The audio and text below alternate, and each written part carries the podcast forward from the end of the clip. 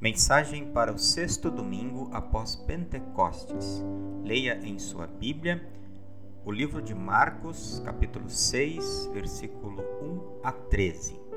É sobre este texto do Evangelho que nós vamos meditar neste momento sobre o tema A cruz de Cristo é o coração e a vida da Igreja.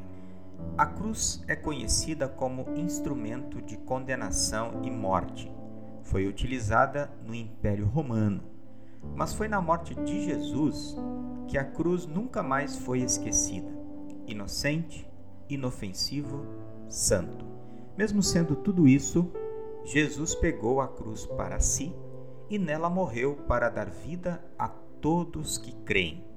Jesus não mediu esforços para nos livrar da morte eterna. Em Gálatas 3:13 lemos: Porém Cristo tornando-se maldição por nós. Nos livrou da maldição imposta pela lei, como dizem as Escrituras: Maldito todo aquele que for pendurado numa cruz. O bendito se fez por vontade própria, por amor e misericórdia, maldito por nós. Assim, a cruz de Cristo é o coração e a vida da Igreja. A cruz lembra dor, vergonha, condenação, rejeição, morte.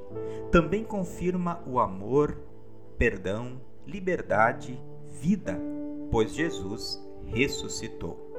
Assim, na esteira desses dois sentimentos, os cristãos vivem sob a cruz, esperando a glória eterna com Jesus. A vida sob a cruz dos profetas do próprio Jesus e dos discípulos é percebida nas demais leituras bíblicas de hoje, que são o Salmo 123, Ezequiel 2, 1 a 5 e 2 Coríntios 12, 1 a 10, além do Evangelho já mencionado.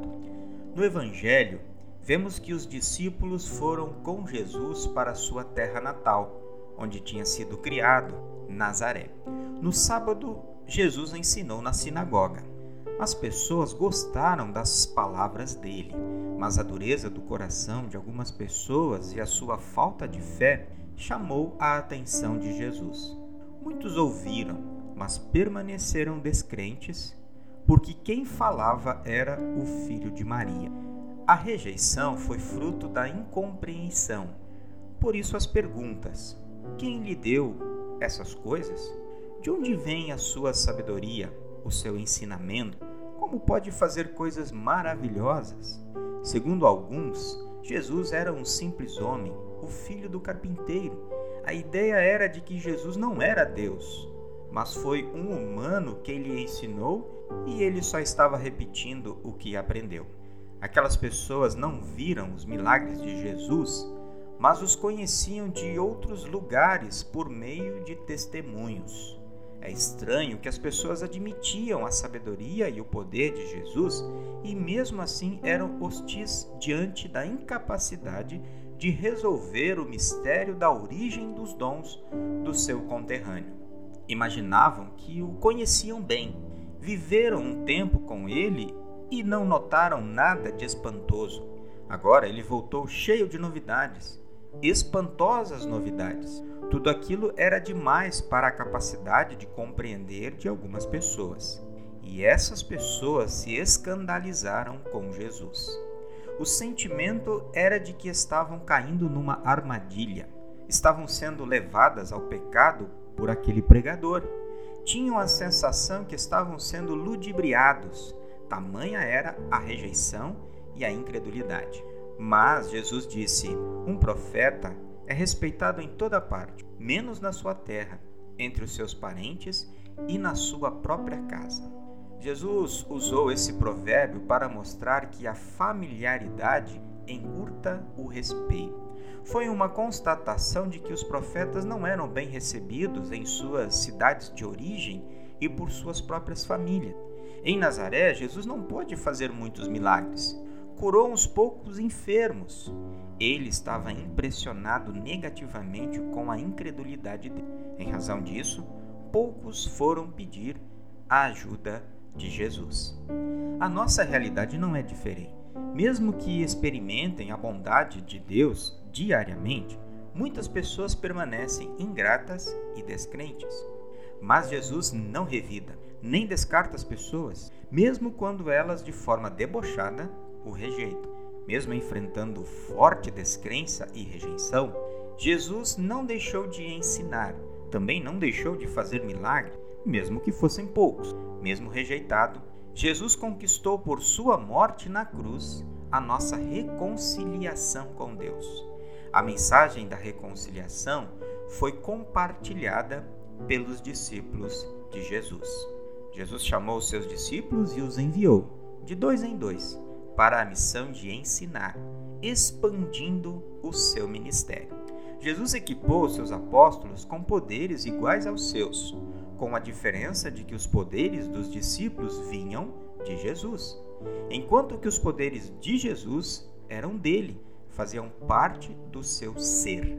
As ordens que Jesus deu aos discípulos indicam a dependência deles do seu Senhor. Não deveriam levar nada. O Senhor providenciou tudo. Era necessário aprender a lição da dependência e da providência divina para que, quando estivessem sozinhos, sem a presença física de Jesus, eles continuassem o trabalho. Os discípulos não deveriam se preocupar com nada. Absolutamente tudo seria fornecido. Os discípulos podiam ir confiantes no Senhor. Jesus parecia não ter nada para dar, mas tudo e todas as coisas estão sob seu comando. Os discípulos compreenderiam isso por sua própria experiência.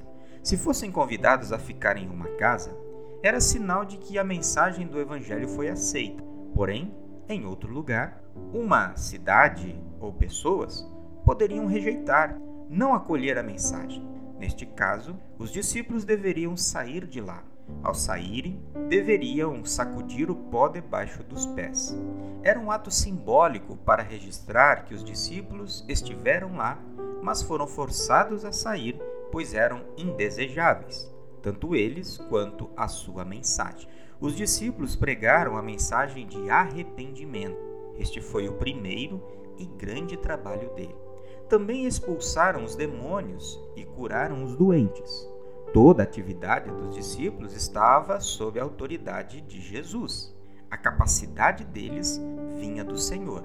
Tudo o que pregavam e faziam era para produzir acender e manter a fé no coração e na vida das pessoas. Elementos externos e visíveis ligados a uma palavra poderosa pronunciada pela boca dos servos de Jesus transformou muitas vidas, dando-lhes a fé. Os discípulos multiplicaram o ministério de Jesus. O arrependimento é uma base sólida rumo ao perdão. Jesus alertou os discípulos que nem todos receberiam o Evangelho, como é ainda hoje. No entanto, Deus continua abrindo corações e portas para que o Evangelho penetre e transforme, e assim será até o último dia. Vivamos a mensagem da cruz, que é o poder de Deus para nos salvar, pois a cruz de Cristo é o coração e a vida da Igreja. Amém. Eu sou o pastor Iderval Strelov, pastor da Congregação Evangélica Luterana Redentor. Congregação Redentor, congregar, crescer e servir.